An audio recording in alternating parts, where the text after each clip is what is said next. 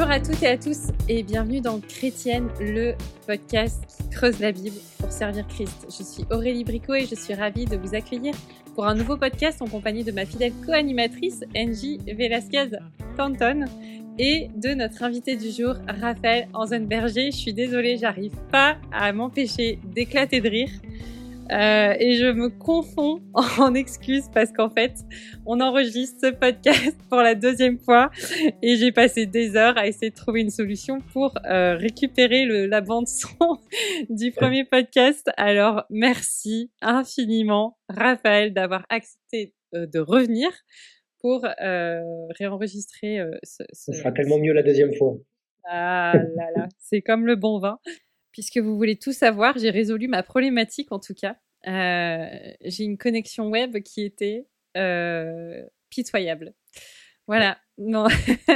En fait, euh, mon fournisseur d'accès de, téléphonie mobile m'a dit Ah, Madame Bricot, vous n'êtes pas chez nous au niveau de votre box internet, vous voulez pas venir chez nous?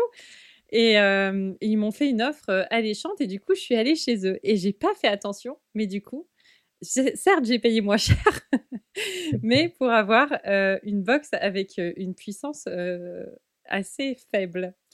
Euh, voilà, donc on a Est-ce qu'ils t'ont vendu une box qui fait cri cri cri cri Ça rappellera des souvenirs à, à, ceux qui ont plus de 50 ans et qui, qui, ont connu le, ouais. le commencement d'Internet. Oh, euh, bah en fait, il y a une petite boîte noire qui, euh, qui fait le pont entre la prise de fibre et la box. Et euh, ils appellent ça un modem. Et du coup, en rigolant, je disais à Sylvain, ça me rappelle les, les, premières connexions Internet où tu avais ce... coucou, coucou, coucou. Bref, voilà. Ainsi va la vie. Vous m'aurez entendu faire le bruit du modem. Bref.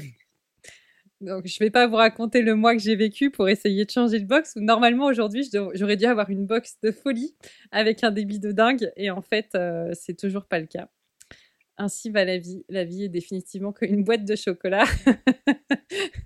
Donc, si on entend cri, cri, cri, cri, cri, cri, cri, cri, cri, on, on s'étonne pas. Ça ah non, mais j'ai mis en place une stratégie incroyable, c'est-à-dire que je coupe tout, tout. C'est-à-dire que la seule connexion qui a lieu, euh, c'est pour l'ordinateur. Voilà, tout ce qui est inutile est complètement coupé et ça marche pas trop mal. Mais j'espère que tu n'as pas des adolescents qui sont partis en grève générale à la maison. Pour je les ai virés non, de la, la maison. C'est que chez nous. C'est mes enfants qui sont à la maison. Les siens sont sont pas en grève à l'école, n'est-ce pas? J'espère. Non, mais en fait, on est mercredi aujourd'hui, le jour où on enregistre, et je me suis dit c'est quand même pas un bon jour le mercredi parce que tout le monde est chez soi. Alors heureusement que j'habite dans un quartier où il y a beaucoup de personnes âgées euh, qui n'ont pas forcément tout accès à Internet chez elles. Béni soit le Seigneur. Tu as pour... coupé les câbles de téléphonie de l'ensemble du voisinage pour que cette émission sera ouais. enregistrée. Ouais. Nous le déclarons. Mais euh, je voulais pas le dire. ok, merci de votre patience euh, et de votre écoute. On va rentrer dans un, dans un sujet un peu plus sérieux dans, dans pas longtemps. Euh, donc aujourd'hui, on va poursuivre notre série euh, du livre 12 raisons de ne plus croire au christianisme que NJ vous, montre ici présentement si vous nous suivez euh, sur YouTube. Sinon, ben, désolé, vous n'aurez pas l'occasion de voir le joli collier de perles euh, du Pacifique Kenji euh, et aller pêcher une par une euh, pour les mettre autour de son cou. livre de Rebecca McLaughlin sur lequel donc, nous avons entamé une série sur chaque chapitre et sur lequel nous avons des invités de marque. Et donc aujourd'hui, Raphaël nous accompagne pour euh, traiter euh, une question fondamentale d'apologétique. Mais avant de rentrer dans le vif du sujet, qui êtes-vous, Raphaël Anzenberger D'où venez-vous? Que faites-vous dans la vie? On veut tout savoir sur qui vous êtes, quand bien même, imaginons, une personne qui nous écoute ne vous connaisse pas. Merci Aurélie, t'es gentille. Euh, je m'appelle donc Raphaël, j'ai 51 ans, je suis marié, j'ai quatre enfants et nous habitons à, Montréal où j'ai euh, repris depuis un an la direction de l'Union des Églises baptistes francophones. Et puis je continue à animer euh, Imago Dei, qui est un collectif de professionnels qui sont très, très, je dirais, concernés par la question du témoignage, en particulier de comment apporter une raison de l'espérance qui les habite sur leur lieu de travail.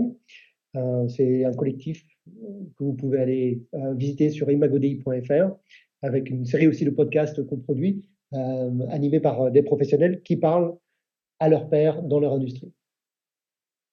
Et d'ailleurs, on a déjà eu Jean-Christophe, euh, que ça sortira bientôt, un des animateurs du podcast Sagesse et Mojitos. Et on aura aussi Léa et Christelle. Donc, euh, on, aime bien collaborer et, TPG a déjà invité euh, toute cette équipe-là. Donc, c'est chouette d'être ensemble maintenant. Merci. Le chapitre 11 du livre de Rebecca McLaughlin, donc 12 raisons de ne plus croire au christianisme, traite d'une question perpétuelle que l'être humain s'est, je crois, toujours posé et qu'on continuera certainement de se poser longtemps. Comment un Dieu d'amour pourrait-il permettre autant de souffrance? Alors, on va essayer d'aborder un petit peu cette question et notamment à partir de, cette première réflexion. Euh, le chapitre traite notamment du problème émotionnel du mal et de la manière dont la souffrance humaine peut conduire à douter de l'existence et de la bonté de Dieu. Comment est-ce qu'on peut développer davantage les dimensions émotionnelles et intellectuelles aussi de, ce défi et comment est-ce qu'on peut traiter cette question et cette dimension-là de cette question? Euh, c'est une, une, vraie question et euh, je crois que les évangéliques sont particulièrement mauvais euh, à ce chapitre-là parce que on confond mmh. souvent la dimension émotionnelle avec la dimension intellectuelle. Euh, typiquement, je vous donne un exemple, hein, c'est une histoire véridique. Euh, quand j'ai commencé mes années de ministère, il y a plus de 30 ans en Afrique, nous étions invités à une soirée de, de, condoléances pour un de mes euh, infirmiers qui avait perdu son épouse. Euh, et j'étais sidéré euh, de, de, voir que le collègue qui me précédait, lorsqu'il l'a approché et qu'il l'a pris dans les bras, simplement lui a rappelé que Dieu était bon et que grosso modo ça irait et qu'il fallait quand même qu'il voilà, se ressaisisse. Et je me suis dit mais comment est-ce que comment est-ce qu'on peut faire ça quoi?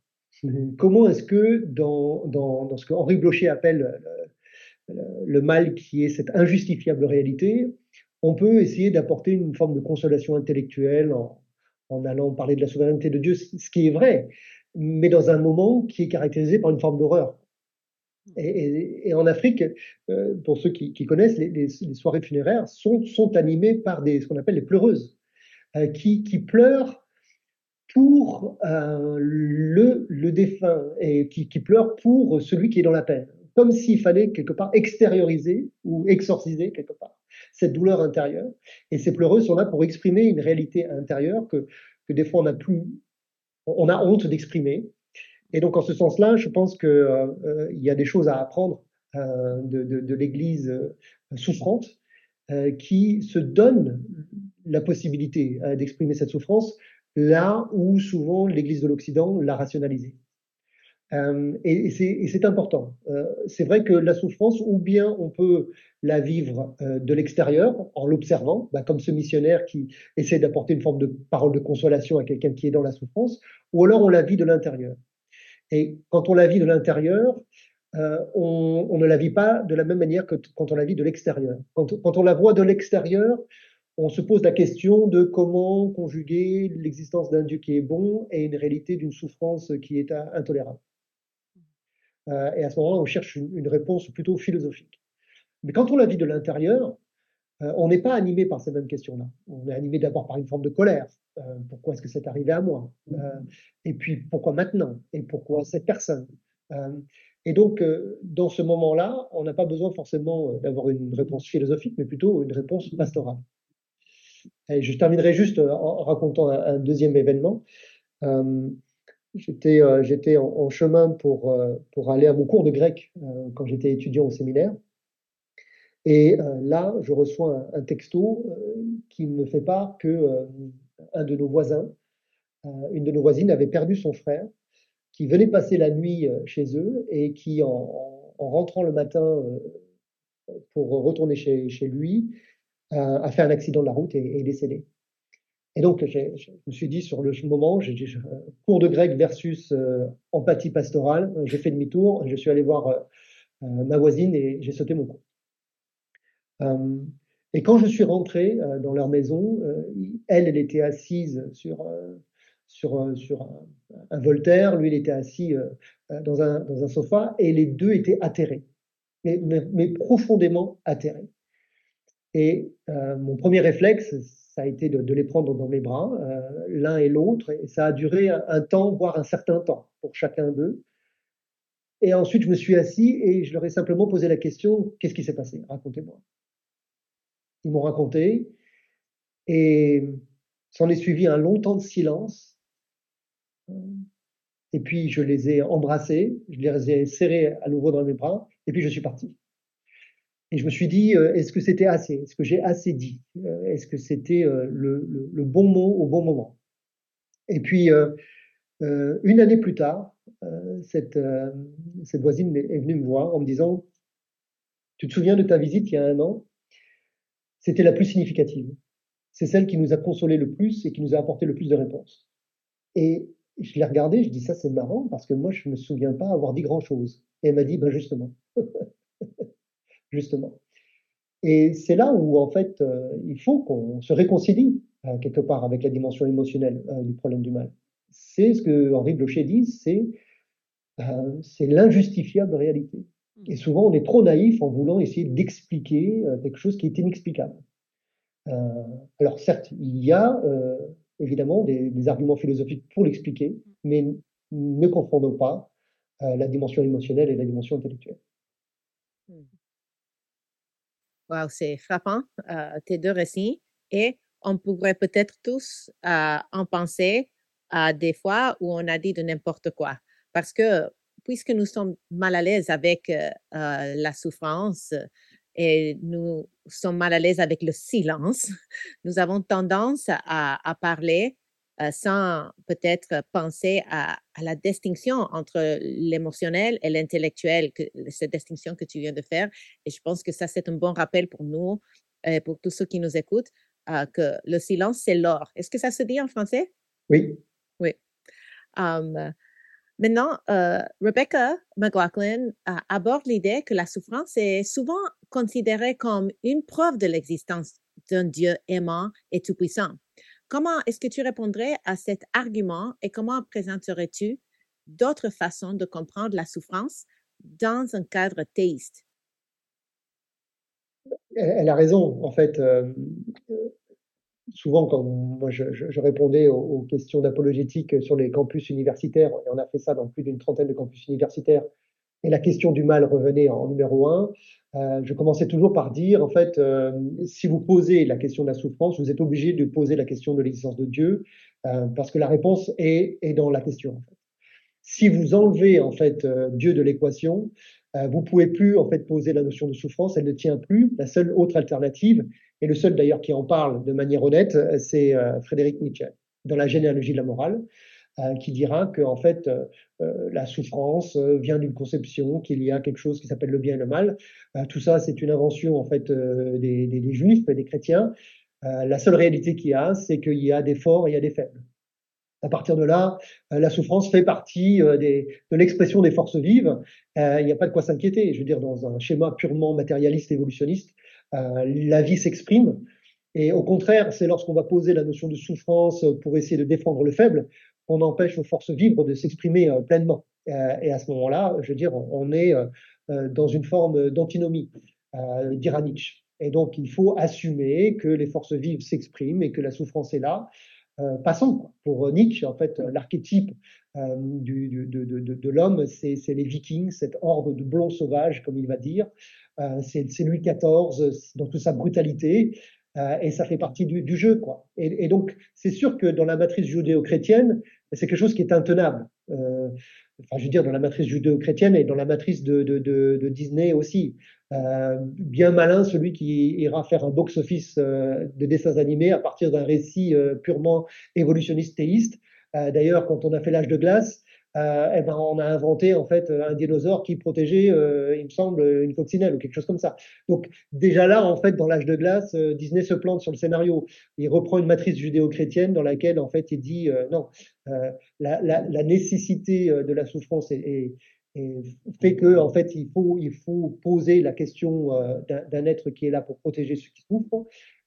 du coup, ben, cet être qui est omniprésent est, est omni, euh, omnipuissant, c'est Dieu lui-même. Donc, euh, il n'y a pas d'autre alternative.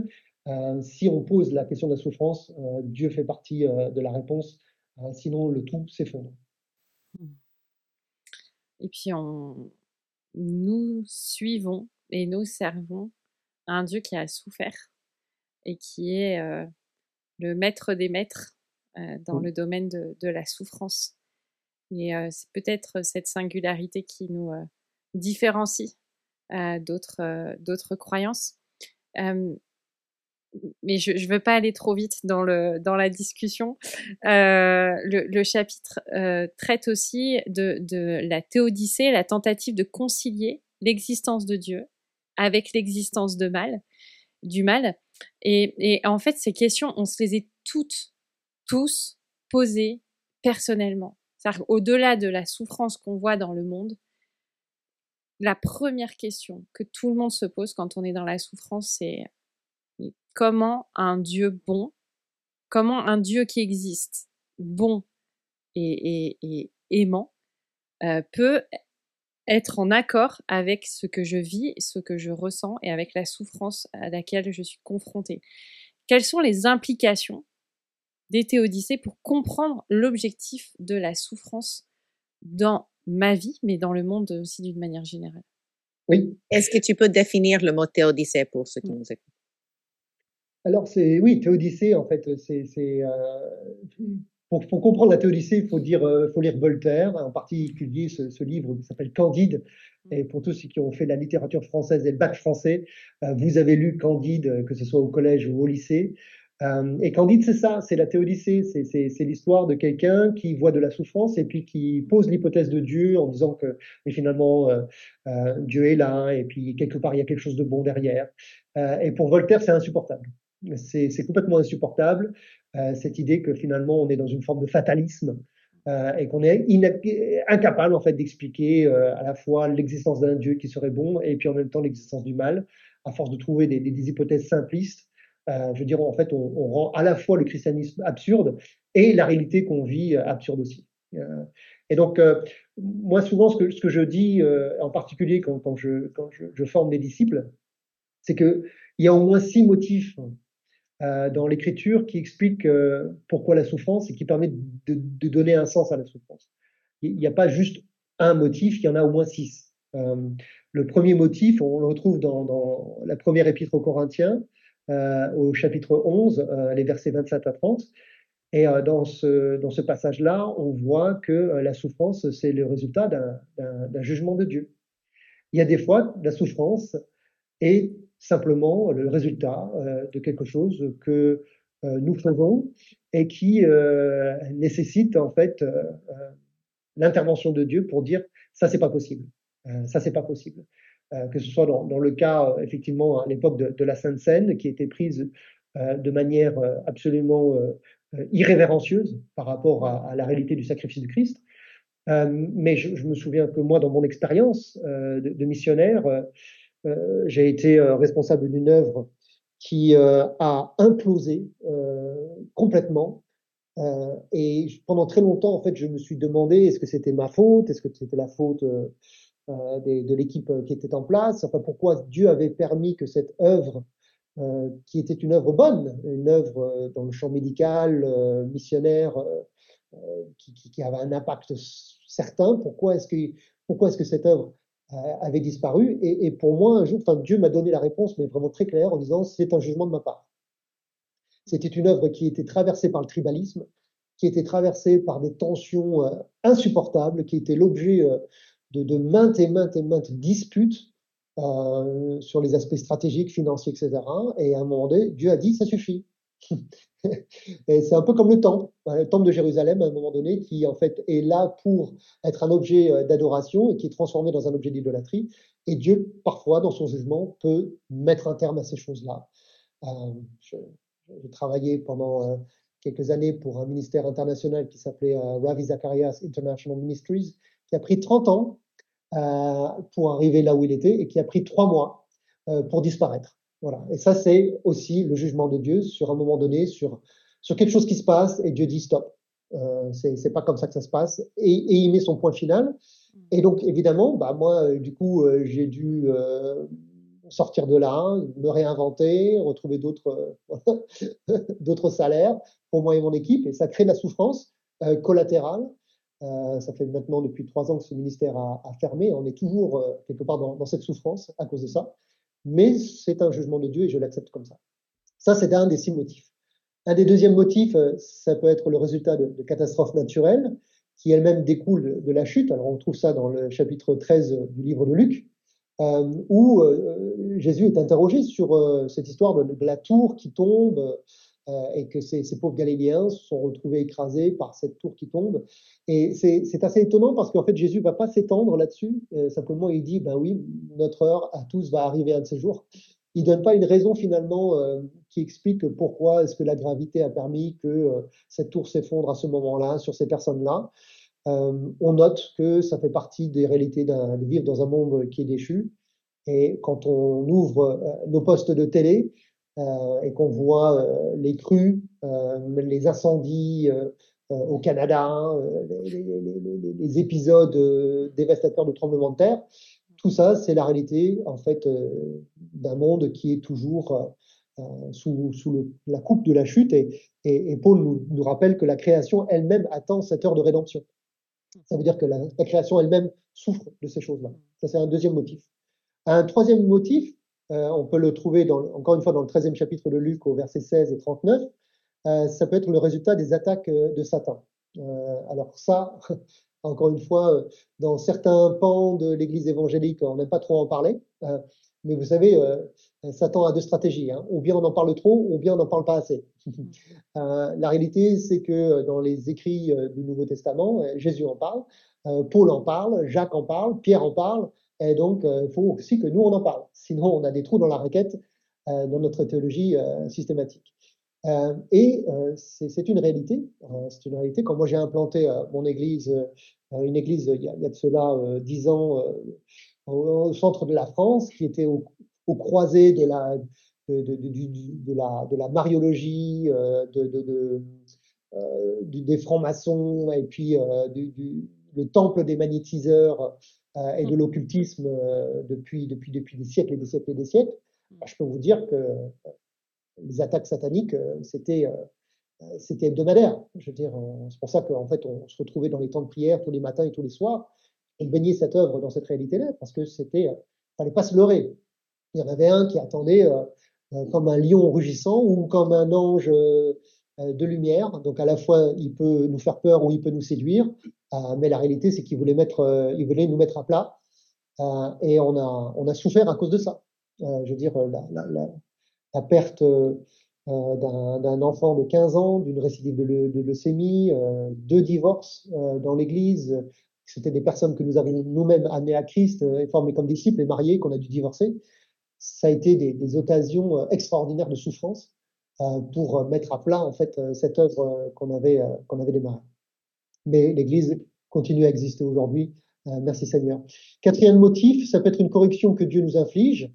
on voit ça dans l'Épître aux Hébreux au chapitre 12, les versets 5 à 7. Hmm. parce que ça peut faire partie de la formation spirituelle, de notre formation spirituelle. on trouve ça aussi dans l'exemple de Joseph. Joseph qui à un moment donné euh, va forcer la main de Dieu parce qu'il est en prison, il trouve que ça dure un petit peu longtemps. Euh, et donc, euh, il, va essayer de s'en sortir par lui-même, et le résultat, c'est que ben, il reste encore un peu de temps en prison, jusqu'à ce qu'il apprenne que c'est le temps de Dieu et pas son temps à lui.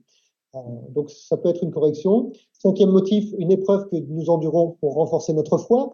Ben alors là, c'est dans la première épître de Pierre, hein, c'est le thème du chapitre 1. Euh, cette euh, souffrance qui est là pour, euh, parfaire notre foi, l'endurance, la résilience. Alors ça, on n'aime pas trop, hein. surtout si en fait on a cru dans un évangile qui était là pour nous libérer des conséquences du péché. Euh, mais non, c'est pas ça. Enfin, l'évangile, c'est d'être libéré du péché, pas que des conséquences du péché. Euh, et donc, une des façons aussi d'être libéré du péché, du péché en moi, Romains 7, euh, c'est, euh, l'épreuve. Et enfin, un dernier motif que l'Écriture nous donne, c'est une souffrance qui permet la manifestation de la gloire de Dieu.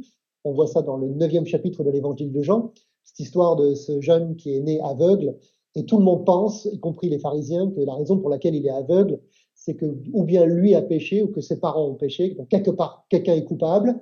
Et euh, la première fois qu'il entend un récit différent dans sa vie, c'est quand, quand quelqu'un marche près de lui et, euh, qu'il entend la raison pour laquelle il est, aveugle, c'est afin que la gloire de Dieu soit manifestée. Alors là, what? Euh, Ah bon? Euh, Dis-moi en plus. C'est la première fois que j'entends ça. Au contraire d'une forme de malédiction, en fait, Dieu utilise des réalités de souffrance pour manifester sa gloire. Est-ce que ça marche à tous les coups? Non. Il y a des fois des épines qui nous sont données et que, que, Dieu va laisser, comme pour l'apôtre Paul. Et des fois, il y a des souffrances qui permettent la manifestation de la gloire de Dieu. C'est un sixième motif qui existe dans l'Écriture. Donc voilà, je vous en ai donné six. Est-ce qu'il y en a d'autres? Peut-être. Mais en tout cas, voilà, soyons juste, encore une fois, intelligents sur la théodicée euh, et euh, comprenons que, que, que, des fois, il y a des choses qui se passent euh, qui, qui n'ont pas toujours la même raison d'être. Tout n'est pas toujours le résultat d'un jugement de Dieu. Tout n'est toujours pas à mettre sur le dos de Satan. Tout n'est hmm. toujours pas une question de discipline. Euh, les motifs sont variés et si l'Écriture nous dit que les motifs sont variés, ben soyons aussi variés euh, dans notre euh, approche par rapport à la théologie. Hmm. Hmm. Puis on n'a pas toujours les réponses.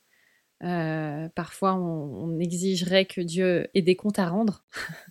sur ce qui se passe dans nos vies ou autour de nous et, les réponses ne nous appartiennent pas toujours. On peut aussi se, se réconforter en se disant qu'un jour on comprendra et, de continuer à faire confiance en un Dieu bon et en se disant que il n'a pas lâché l'affaire. Et aussi quand nous voyons quelqu'un autour de nous dans la souffrance, notre job n'est pas de tout de suite leur dire, ah, voici les six raisons pour la souffrance et toi, tu te trouves plutôt dans le numéro 3. Um, et, et, donner des, des, explications faciles quand la raison précise n'est pas donnée non plus. Et cette liste est, d'une grande aide pour moi et pour ceux qui nous écoutent, c'est certain, mais nous devons faire attention à la manière que nous l'appliquons afin de ne pas dire à quelqu'un, ah, ça là, ça c'est le jugement de Dieu. Donc, répands-toi, parce que c'est facile de dire ça à quelqu'un d'autre, mais de dire que, ah non, mais ma souffrance, c'est pour la gloire de Dieu, parce que moi, j'ai rien fait de mauvais. Ah, donc, euh, ce que tu dis, c'est, c'est donné à un niveau intellectuel, mais nous devons l'appliquer d'une façon pastorale, n'est-ce pas? Bah oui, il y a un, je crois qu'il y a un livre dans la Bible qui en parle, ça s'appelle le livre de Job. Yeah. euh, et si vous voulez avoir un exemple de comment pas faire, ben, lisez le livre. exact, exact. Um, Rebecca McLaughlin aborde la, le concept de l'espérance eschatologique, que tu vas définir tantôt, mais je complète la question, comme moyen de donner un sens à la souffrance dans le cadre d'une vision chrétienne du monde. Comment est-ce que tu formulerais l'idée que la justice ultime et la, la restauration dans l'au-delà peuvent donner un sens et un but à la souffrance actuelle? Alors, la notion d'espérance eschatologique, c'est l'idée qu'on est, on est déjà sauvé, mais euh, pas encore glorifié, c'est-à-dire que euh, si euh, le moment où on croyait en Jésus, on était, on était pris dans sa présence, ben, on n'aurait pas à, souffrir de la puissance du péché qui, qui, qui, qui, qui est là, tapis devant notre porte et qui bien souvent nous emporte plus que nous, nous le dominons. Et donc vivre dans cette notion d'espérance eschatologique, qui d'ailleurs faisait partie du catéchisme des, premiers chrétiens. Hein. Vous prenez euh, l'épître aux Hébreux, euh, la fin du chapitre 5, du verset 6, euh, qui, est un, qui, qui, nous donne trois paires de deux sur le fondement qu'il appelle le, fondement de, de, de, la foi en Christ. Hein, c'est le, le, renoncement aux œuvres mortes et la conversion à Dieu. Donc ça, c'est la conversion. La deuxième, c'est la doctrine des, des, des, baptêmes et la position des mains. Donc mmh. l'appartenance l'intégration dans la famille de Dieu. Et le troisième, c'est justement c'est le jugement dernier et la résurrection des morts. Et c'est intéressant que, de voir que dans, dans, dans, dans la catéchèse euh, des, des, des, nouveaux chrétiens au premier siècle, c'était euh, c'était l'espérance eschatologique. C'était pas réservé, si vous voulez, euh, à ceux qui font des cours de systématique à Vaux-sur-Seine. il, y avait, y avait une forme de réalité parce qu'ils vivaient dans la souffrance. ils savaient pas si demain ils allaient pouvoir être en vie parce qu'ils vivaient dans une forme d'oppression constante euh, dû à l'Empire romain. Et puis en plus, il y avait les judaïsants qui étaient derrière euh, pour, euh, pour les jeter en pâture. Euh, C'était quand même un peu stressant. Mm. Euh, ouais. et, et, donc l'espérance eschatologique faisait partie de leur réalité, de leur matrice. et puis je, je, je, pour, pour, les prolégomènes, je termine juste. Un, un, collègue qui est doyen de l'université, la faculté de théologie en Ukraine, me disait que lorsque du jour au lendemain, tu te retrouves en guerre, euh, soudain, l'espérance eschatologique euh, ressurgit. à savoir que le fait que euh, un jour Poutine devra rendre des comptes euh, se réinvite dans euh, la réalité de nos discours théologiques et aide les gens à finalement euh, à comprendre les temps comme les fils d'Issachar et aussi de se dire il y aura un jour il y aura un jour la fin du mal et le mal sera jugé. Et c'est parce que nous savons que le mal sera jugé que nous pouvons vivre le temps d'espérance euh, dans une forme d'espérance.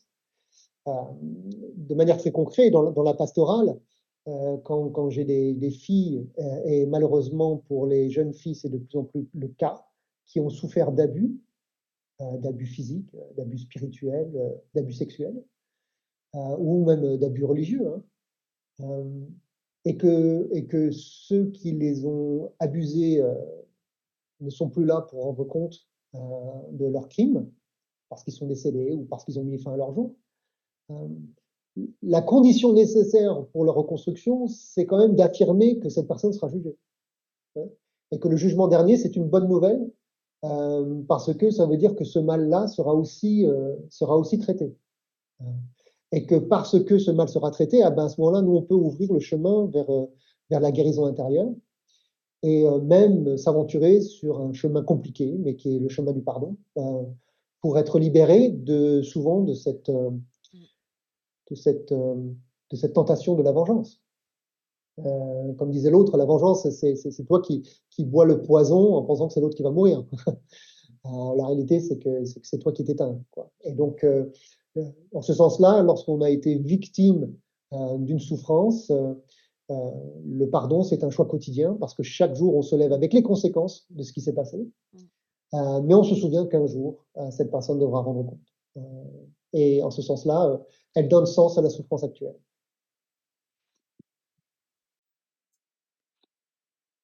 Il y a ce passage d'Ecclésiaste qui résonne un peu dans ma tête depuis le début de notre conversation et qui dit qu'il y a un temps pour pleurer et un temps pour rire.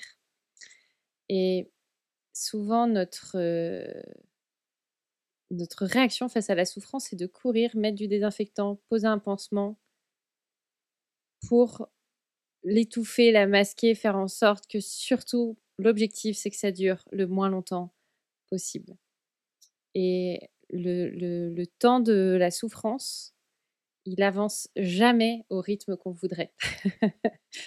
Euh, ça c'est certain. Un ami, pasteur, m'a dit quelque chose de très pertinent, qui m'a aidé à sortir d'une phase un peu compliquée à un moment donné.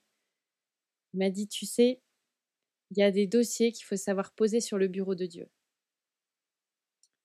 Et en fait, il y a des, des, des situations dans nos vies, des, voilà qu'on n'arrive pas à, à, expliquer, on n'arrive pas à résoudre, on aimerait s'en sortir, on comprend pas pourquoi Dieu n'agit pas, on comprend pas pourquoi Dieu ne fait pas justice tout de suite, on comprend pas pourquoi il y a des gens qui sont pas terrassés euh, quand ils commettent euh, des choses euh, impensables. Et en fait, de poser ces dossiers-là sur le bureau de Dieu, ça nous rappelle qu'en fait, tout est dans ses mains. Et que le Dieu qui a créé le monde et qui nous a créés tous, et toutes, jugera chaque chose et j'aime beaucoup cette confiance dans le fait que la justice de Dieu va s'accomplir, elle va s'accomplir d'une manière parfaite et d'une manière indiscutable. C'est-à-dire que c'est un Dieu bon, aimant, qui est de notre côté, qui va nous défendre et qui va juger d'une manière parfaite. Oui, non, je disais, comme disait un collègue, pour, pour renforcer ce que tu disais, dans l'Apocalypse, on voit que le jour du jugement dernier, tous ceux qui sont là sont présents et il n'y a pas un mot qui, qui est dit. Il n'y en a pas un qui lève la main en disant hop, hop, hop, euh, s'il vous plaît, là, euh, moi, je, ne suis pas trop d'accord avec euh, ce qui est en train de se passer là. Moi, personnellement, je, hein, je, suis plutôt innocent. le jour du jugement dernier, en fait, pour toutes les nations, c'est clair. Mm. Et, à ce moment-là, je veux dire, même pour nous, nous, pourrons réaliser aussi des fois l'abysse de la souffrance qu'on cause autour de nous. Mm. et ce sera un moment de silence qui sera un moment de repentance et qui sera aussi un moment de vérité pour chacun. Exactement. Alors vient le moment de pitcher. Euh, j'aime bien faire ça. Euh, tous nos invités ne se sont pas tous prêtés au jeu, mais, euh, mais parce que tous les sujets ne se prêtaient pas à cet exercice-là. c'est pas le moment de vendre une boîte d'allumettes à des gens qui en ont pas besoin mais plutôt de répondre à une question euh, à, des, à des gens qui ont besoin d'une réponse à cette question. Admettons que tu euh, euh, travailles au 108e étage d'une grande tour. je ne sais pas si vous avez des tours de, cette hauteur-là, là-bas, au Québec, mais bref. et que, voilà, tu, tu, sors de ta journée de, de, de travail qui a été ce qu'elle a été.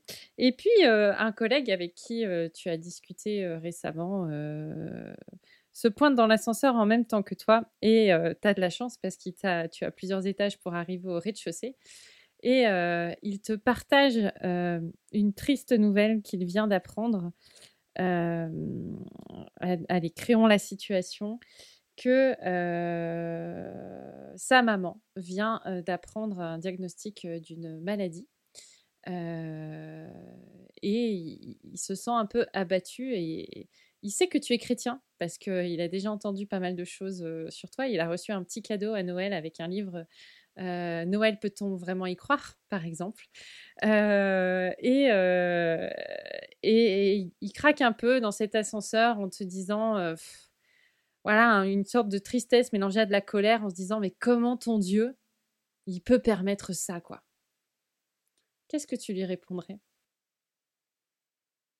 Ben, si, effectivement je, sais que c'est quelqu'un qui est dans la souffrance, euh, je ne vais pas commencer par une, euh, apologétique euh, qui lui donnerait une, raison philosophique, puisque ce serait contredire tout ce qu'on a dit tout à l'heure. la première des choses que je ferais, c'est l'empathie, c'est de dire je, je, suis vraiment désolé, raconte-moi ce qui s'est passé. et je ne sais pas si ça va durer plus de deux minutes ou pas, mais en tout cas, c'est lui donner l'opportunité simplement de, de pouvoir exprimer euh, sa colère et sa souffrance et de dire euh, qu'elle est légitime. Et je dirais la seule chose que je ferais peut-être euh, quand on arrivé en bas et que la porte s'ouvre, qui fait ding ding, je dirais souviens-toi que mon Dieu c'est c'est un Dieu qui qui a souffert, c'est le seul Dieu qui saigne et il peut porter ta souffrance avec toi et celle de ta maman. Ah, c'est simple, mais c'est profond. Et ça me fait penser à un article que j'avais écrit qui s'appelle Le Dieu qui pleure. Et c'est basé sur un, chant d'un Colombien qui a, j'ai vu en concert euh, en Colombie et aussi à Montréal. Et il est missionnaire avec euh, la FEB, la, BEC, mais au Canada. Et en tout cas, euh, son chant parle du fait que Dieu, lui, aussi a été immigrant. Il a dû fuir, il a été réfugié, il a été déprimé et ne voulait plus continuer. Il a goûté la solitude, le rejet, l'abandon, la douleur. Il a été emprisonné, etc.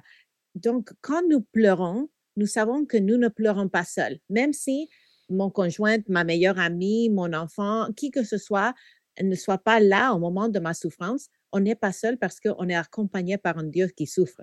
Et cela me rend, me, donne beaucoup de réconfort de savoir que Jésus a souffert et quand il nous dit pleurer avec ceux qui pleurent, il est le premier à le faire lui-même. Ah, donc, euh, en tout cas, nous, ayons, nous essayons aussi de poser cette question à nos invités. À comment est-ce que connaître ces vérités nous aide-t-il à creuser la Bible pour servir Christ, puisque c'est notre slogan euh, pour mmh. euh, notre podcast? je, vous inviterai en fait à creuser les six motifs que je vous ai données dans l'écriture et de vous les approprier. C'est déjà une façon pour nous d'avoir une forme de, grille de lecture. Et je vous encouragerai particulièrement, si vous formez des disciples, de commencer et, d'en parler. Parce que souvent, les gens abandonnent la foi parce qu'ils ont cru dans un évangile qui allait les délivrer des conséquences du péché, idées la souffrance. Et quand ils souffrent, en fait, ils comprennent pas. En se disant, il y, a erreur sur la marchandise. On m'avait dit que si je croyais en Jésus, euh, ma vie irait mieux. Euh, et là, euh, c'est pas le cas. Donc, euh, du coup, Dieu n'existe pas, ou au pire, en fait, on va tomber dans une, une forme d'anémisme de, de, et il faudrait que je fasse plus de choses pour que Dieu me protège. Vous voyez le problème? Et donc, dans la formation de disciples, il faut parler du problème de la souffrance, c'est le problème numéro un. Et le plus tôt ils peuvent s'approprier ces vérités, comprendre les six motifs, euh, le plus vite, en fait, ils peuvent former une, une, une, grille de lecture, une herméneutique en fait de leur réalité, qui se disent ah ben je comprends que ça c'est ça pourrait être en fait une façon dont Dieu vient tester ma foi selon un Pierre, et je peux comprendre que cette souffrance est là aussi pour m'aider à, à développer la patience, la résilience. Euh, et, dans ce sens-là, euh, ça nous permet d'être plus apaisés par rapport euh, à la compréhension de la réalité qui nous entoure et nous asseoir dans l'écriture en comprenant que l'écriture ne fait pas de raccourcis, elle est beaucoup plus subtile dans ses nuances par rapport à la réalité de la souffrance. encore une fois, évitons d'être des candides, ce que Voltaire décriait, évitons d'être de ceux qui, comme ce missionnaire, va tapoter sur l'épaule de celui qui vient de perdre sa femme en disant mais c'est pas grave, Dieu est avec toi, ça va quand même aller. Euh, sachons pleurer avec ceux qui pleurent, comme tu disais. Euh, notre Dieu nous montre l'exemple. Et puis, euh, invitons toute l'Écriture à apporter tout son conseil à toute la souffrance. Nous avons tellement besoin d'apprendre à rejoindre l'autre dans sa souffrance, là où il en est, et de le faire avec humilité et avec la patience que Christ euh, nous donne et de le voir comme, euh, Dieu le voit dans, sa souffrance et voir la souffrance comme Dieu la voit avant de, chercher à faire des bêtises.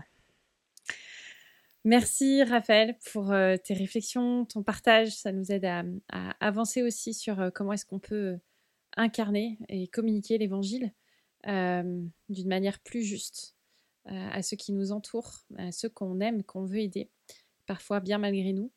Mais euh, voilà, que le Seigneur nous aide à,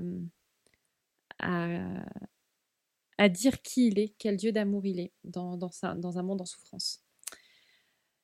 Si ce podcast vous a encouragé ou a continué de, creuser une question que justement vous aviez abordée avec quelqu'un, N'hésitez pas à lui partager, à le commenter, à nous, voilà, à, nous le faire savoir aussi. Vous pouvez nous écrire à chrétienne au singulier si vous souhaitez euh, avoir euh, euh, posé des questions parce qu'il y avait des choses qui n'étaient pas très claires je continue de, chercher mes mots, mais ça va venir.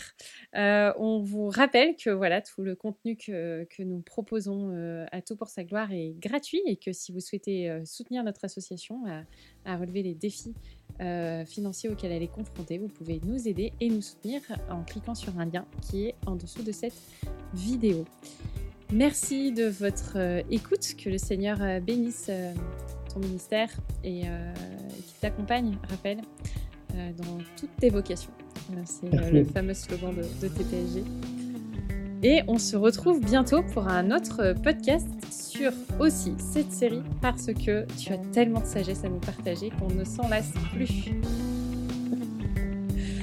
Donc je vous dis à toutes et à tous une, une bonne journée, une bonne semaine et on se retrouve mardi prochain pour un nouveau podcast. À bientôt Angie, à bientôt Raphaël.